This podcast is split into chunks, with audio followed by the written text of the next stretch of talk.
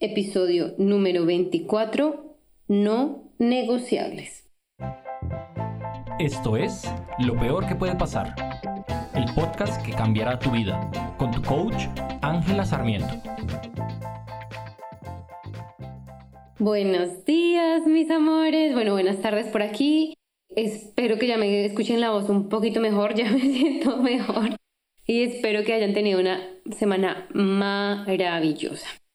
Bueno, primero estoy muy emocionada porque hay muchas personas inscritas al workshop que vamos a tener esta semana. Ya es esta semana, estoy muy emocionada. Es un workshop eh, donde vamos a ver los errores que normalmente cometemos y obviamente cómo recuperarlos, cómo hacerlos, hacer las cosas un poco mejor para conseguir la pareja de nuestros sueños y para tener la relación que realmente queremos si ya estás en una relación.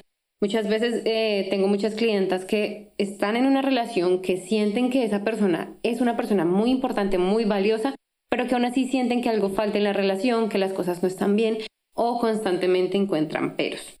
Estoy muy emocionada, si no te has inscrito, por favor ve ya mismo a mi Instagram, en el perfil, en el link de la biografía está mm, el link para que te puedas inscribir.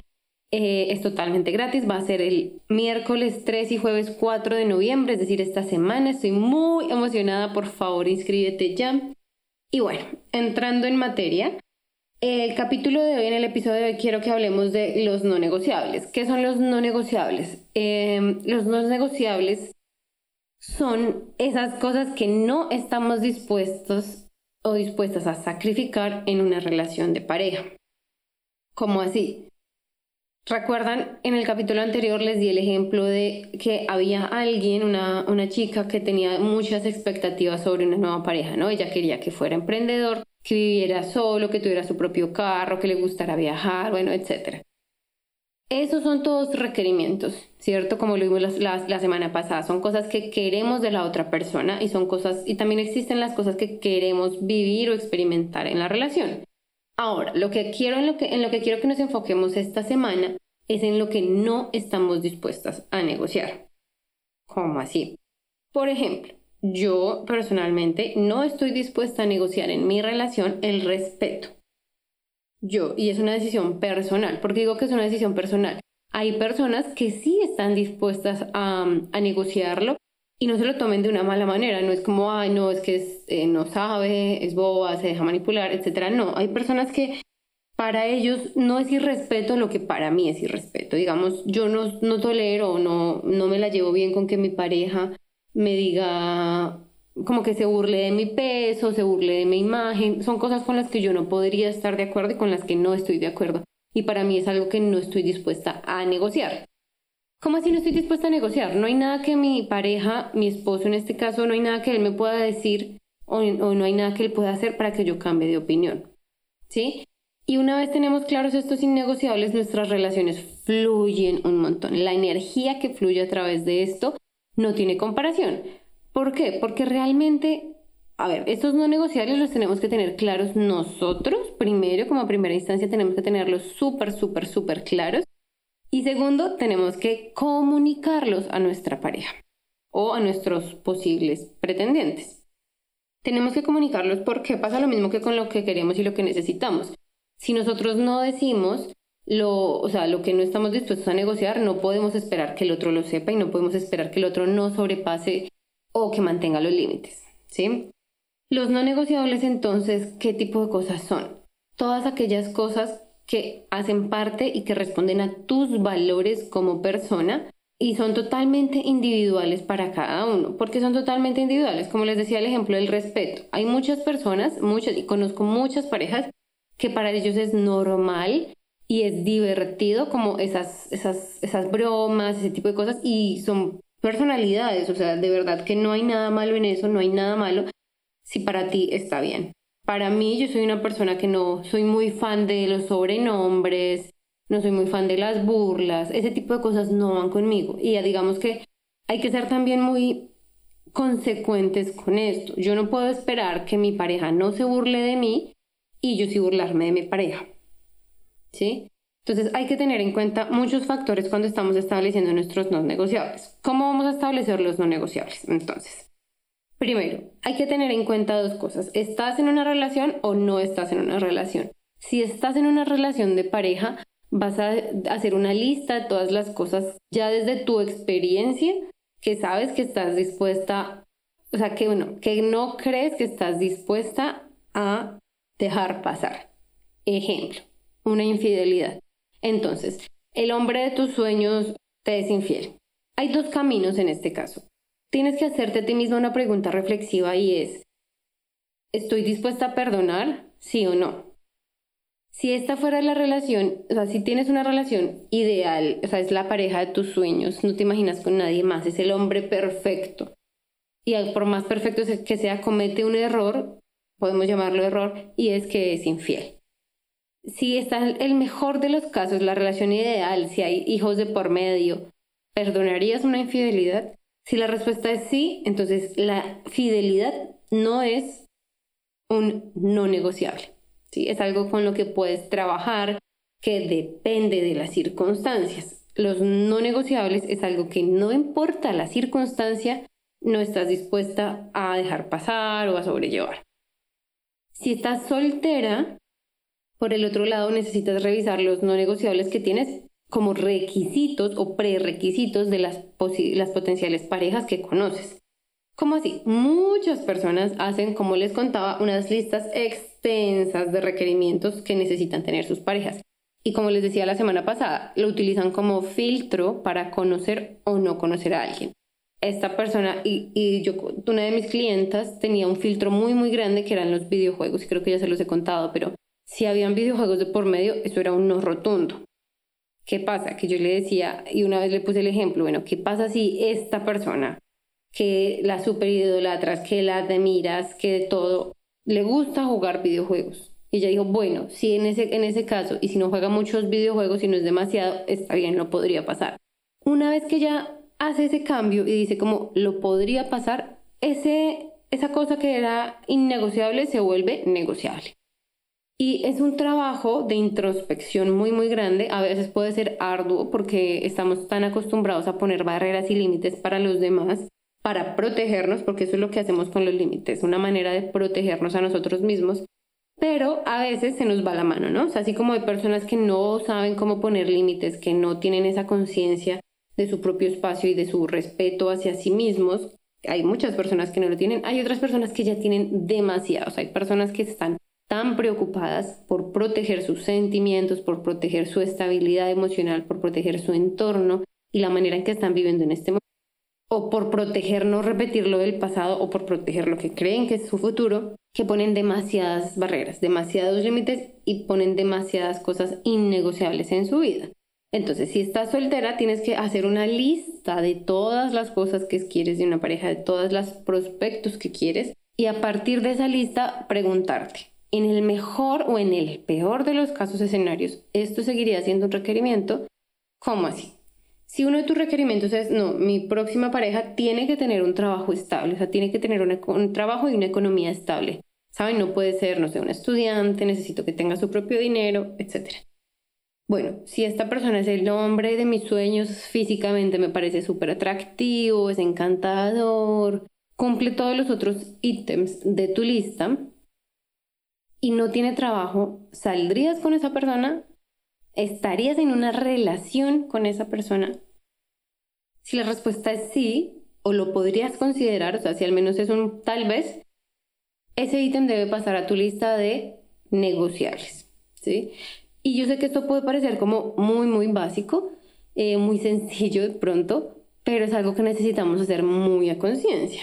Por ejemplo, personalmente tenía un tema con las mentiras. Uno de mis no, no negociables eran las mentiras.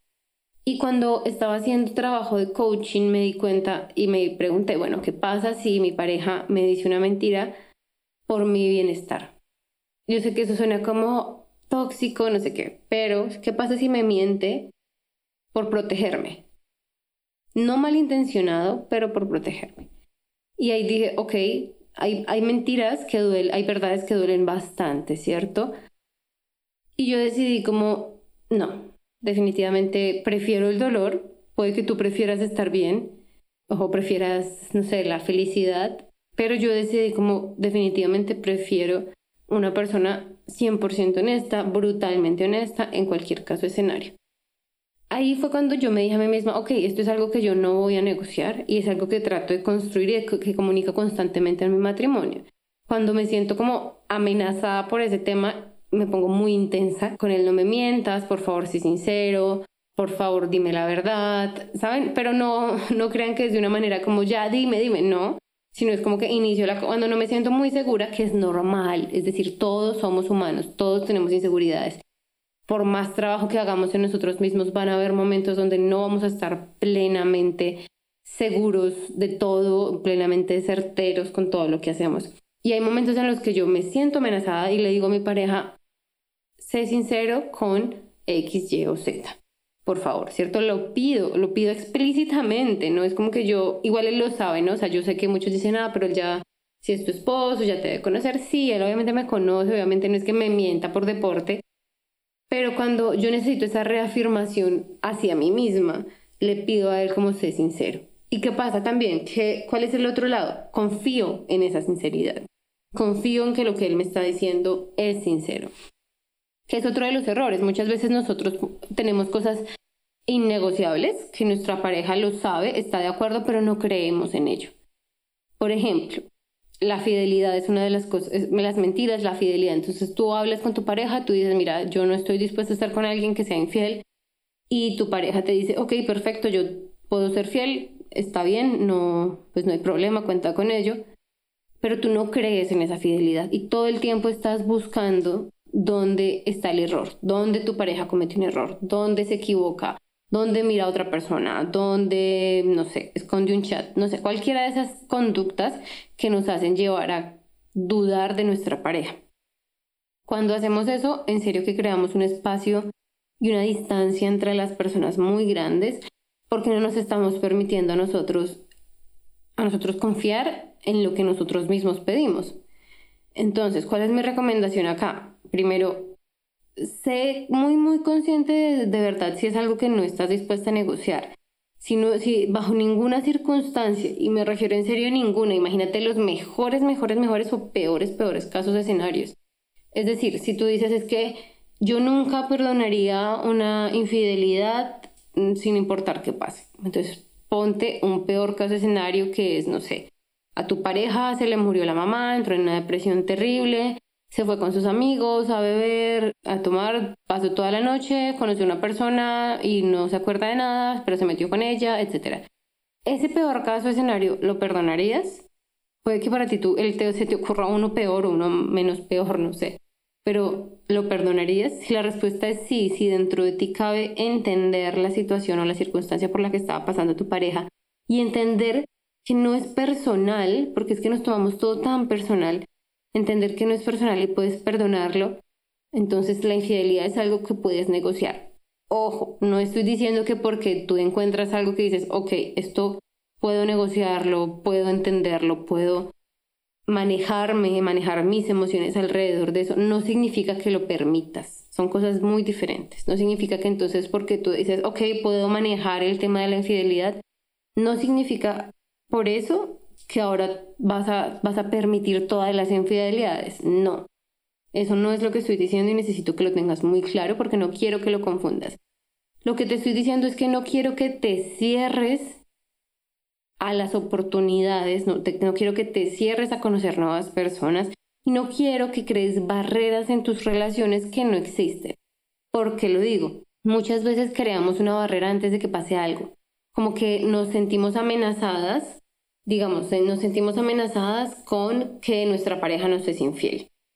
Digamos, tuve una, una pareja de chicos en, de unos clientes, él fue infiel y habían decidido juntos en pareja avanzar con la relación, superarlo y estuvimos trabajando con ellos, pero él le dio el número, o sea, él le dio como que su número a otra chica. Y cuando él hizo eso, eh, la chica, la, su novia se enteró después, él no hizo físicamente, no hizo nada. ¿Saben? Físicamente. Y ahí es cuando también tenemos que medir qué es para nosotros una infidelidad y qué no lo es. Pero él físicamente no hizo nada. Pero ya estaba tan, tan predispuesta a buscar el error que porque él le había dado su número y había conversado con una chica por chat, para ella eso significó infidelidad y terminaron la relación. Y eso también pasa cuando tú emocionalmente no estás segura de lo que quieres y no tienes claro que estás y que no estás dispuesta a negociar. Después de este tipo de cosas normalmente hay arrepentimiento. Normalmente nos arrepentimos cuando es una persona que valorábamos y que queríamos mucho. ¿Cómo así? Muchas veces queremos profundamente a alguien y ese alguien comete errores. Como ya hemos hablado, nadie es perfecto y nadie lo va a hacer. Todos vamos a cometer errores y si esperamos de nuestra pareja lo contrario, pues no vamos a, tener ninguna relación realista. Entonces, cuando te predispones al error, cuando estás buscando compulsivamente el error del otro, no estás creando una relación, estás creando vacíos, estás creando huecos, estás creando distancia, estás creando tristeza, estás creando un montón de, pensamientos y sensaciones y emociones negativas que te alejan de lo que realmente quieres sentir, ¿no? ¿Qué es esto? Autosabotaje. Nos autosaboteamos a diario con el tema de las relaciones. Decimos consciente, digamos, muchas veces decidimos conscientemente que queremos estar con el otro, pero inconscientemente estamos buscando razones para terminar la relación. Inconscientemente creemos que merecemos más o que el otro no nos merece lo suficiente inconscientemente estamos tomando decisiones y tomando acciones precipitadas y compulsivas que nos alejan de nuestra pareja o que nos alejan de las personas con las que nos relacionamos e incluso nos alejan de nosotras mismas.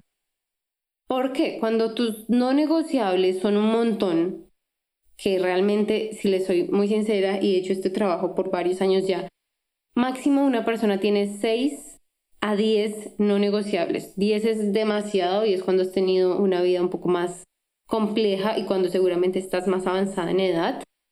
Pero normalmente 6 es un número correcto de no negociables. Y no negociables para todo. ¿A qué me refiero? No es que yo tengo no negociables eh, a nivel de dinero, entonces yo no tolero que mi pareja, no sé, no tenga su propio dinero. O sea, seis no negociables para tus relaciones en general, en el completo. Los no negociables son cosas que realmente están ligadas a nuestros valores como persona, no a nuestras circunstancias. No se basan o no están aferradas a nuestras creencias porque nuestras creencias cambian. Y cuando cambian nuestras creencias, cambian nuestras, nuestros ideales muchas veces. Pero normalmente los valores que tenemos como seres humanos están mucho, mucho más arraigados. Entonces por eso es que te digo que puede ser simple decir cómo hacerte estas preguntas introspectivas pero al mismo tiempo es un trabajo arduo. ¿Por qué? Porque muchas veces no nos damos cuenta de la cantidad de no negociables que tenemos, de la cantidad de requerimientos que tenemos para una persona nueva o para nuestras relaciones existentes.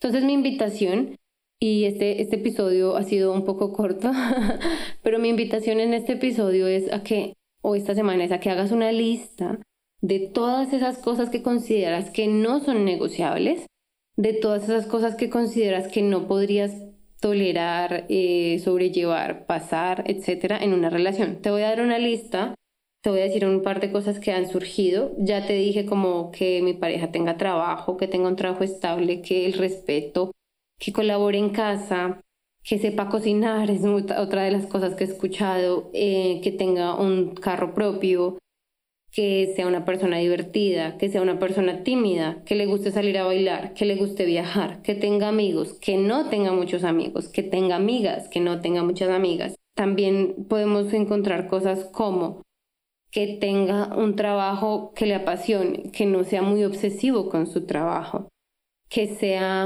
una persona extrovertida, que sea una persona que le guste ejercitarse o que sea una persona que no le guste ejercitarse que sea una persona que le guste viajar o que sea una persona que más bien prefiera estar en casa, que sea una persona que le guste comer afuera, que sea una persona que prefiera comer adentro, que sea una persona que ahorre mucho, que sea una persona más bien abierta con el dinero y que le guste y no le moleste gastar. Hay miles y miles de cosas y la lista va así una y otra y otra y otra vez en positivos y en negativos, en sus contrarios. Y mi invitación es a que lo hagas a que realmente te sientes y pongas en una hoja de papel cuáles son mis requerimientos para mi posible pareja o para mis citas y cuáles son mis requerimientos en caso para mi pareja en caso de que ya estés en una relación. ¿Cuáles son esos requerimientos? ¿Qué es lo que le estás exigiendo mentalmente? Porque generalmente lo hacemos mental, espero que lo estén practicando de comunicarla, pero mentalmente, ¿qué esperas de tu pareja? ¿Qué esperas que haga o que no haga? ¿Qué esperas o para ti que es algo que no quisieras poder pasar? ¿Sí? Que es algo que sería una deal breaker. Esta palabra me encanta del, del inglés. Deal breaker es como algo que rompe el trato. Los no negociables, piensan que son seis no negociables máximo, que son deal breakers que rompen el trato, que sin importar qué suceda, cuáles sean las circunstancias, cuál sea el contexto, sin importar ningún tipo de contexto, terminarías la relación. Es importante que lo sepas y lo tengas claro antes de ir a una cita o elegir una persona con quien ir a una cita. Digamos, yo tengo una amiga mía, dice que ella bajo ninguna circunstancia se metería con una persona que sea fanática de un partido político en, particular que hay en Colombia. Ella dice que bajo ninguna circunstancia, que jamás, que eso es un deal breaker para ella. Y muy curiosamente una vez fue una cita con una persona que era de este, era fanática de este partido político. Y yo me decía a mí misma como no entiendo si es tan deal breaker, si es tan, si es tan importante para ti ir en contra de esto, ¿por qué tomarse la molestia de ir a una cita con alguien? Después de la cita me dijo, me pareció increíble, me encantó, me pareció un tipo súper chévere, no voy, a, no voy a quedarme con él a una relación, pero vamos a salir de nuevo. Y yo como, ahí es cuando nosotros como seres humanos no actuamos en concordancia con nuestros valores. Ella seguramente es un valor que está muy arraigado para ella porque representa muchos ideales, ¿no? Los partidos políticos generalmente tienen ese poder y es que representan bastante de los ideales de las personas. Pero entonces, ¿por qué pierdes tu tiempo? ¿Por qué usas tu tiempo de esa manera en donde sabes que vas en contravía? Sabes que vas en contravía de tus principios y muchas veces lo hacemos, muchas veces sabemos que está esta persona con la que definitivamente hay algo que sabemos que no va a funcionar, igual seguimos luchando en contra de nuestros principios. A ver, yo a veces digo como a ver qué tanto podemos tolerarlo, ¿no? A ver qué tanto estamos dispuestos a sufrir o a tolerar. Mi recomendación es no lo hagas. Si sabes que estás con alguien que incumple uno de tus no, de tus no negociables, no lo hagas por el bien de la persona y por tu bien, porque es una energía que gastas y que, que sigues em, aferrándote a esas cosas que no quieres. Entonces, haz tu lista de no negociables, pregúntate e imagínate todos los posibles casos, escenarios en el que lo perdonarías o no lo perdonarías. Y por último, decide si son no negociables. Trata de coger, hacer una lista de 100 cosas que se te ocurran. Si te parece demasiado, al menos 20. Y trata de esos 20 cosas llevarlos a una lista de 6 máximo. 6 no negociables. Y de verdad pregúntate, ¿estoy dispuesta a dejar esto pasar o no, lo estoy, o no estoy dispuesta?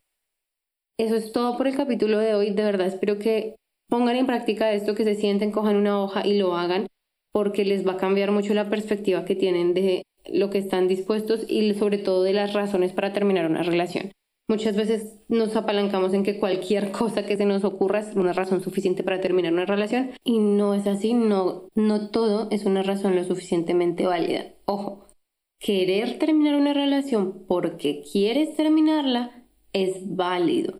Pero lo que no quiero que hagas es echarle la culpa a la otra persona. Es termino la relación porque la otra persona es o no es X o Y. Ojo, con estas, cuando si estás en una relación en este momento y llegas a tus seis no negociables, comunícaselos a tu pareja.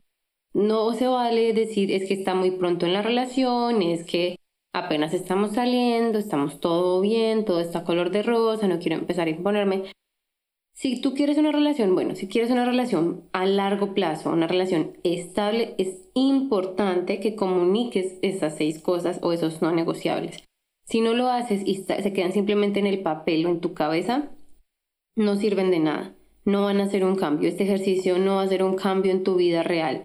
Obvio, tú vas a poder tener esas herramientas para identificar lo que estás dispuesta a sobrepasar o a sobrellevar en una relación pero es importante que si tú encuentras esas cosas claves que dices definitivamente por esto terminaría una relación, se lo comunicas a tu pareja, es como dar esa opción al otro, ¿no? Es como decir, mira, si esto pasa, quiero que sepas que lo he pensado muy bien y no continuaríamos con la relación.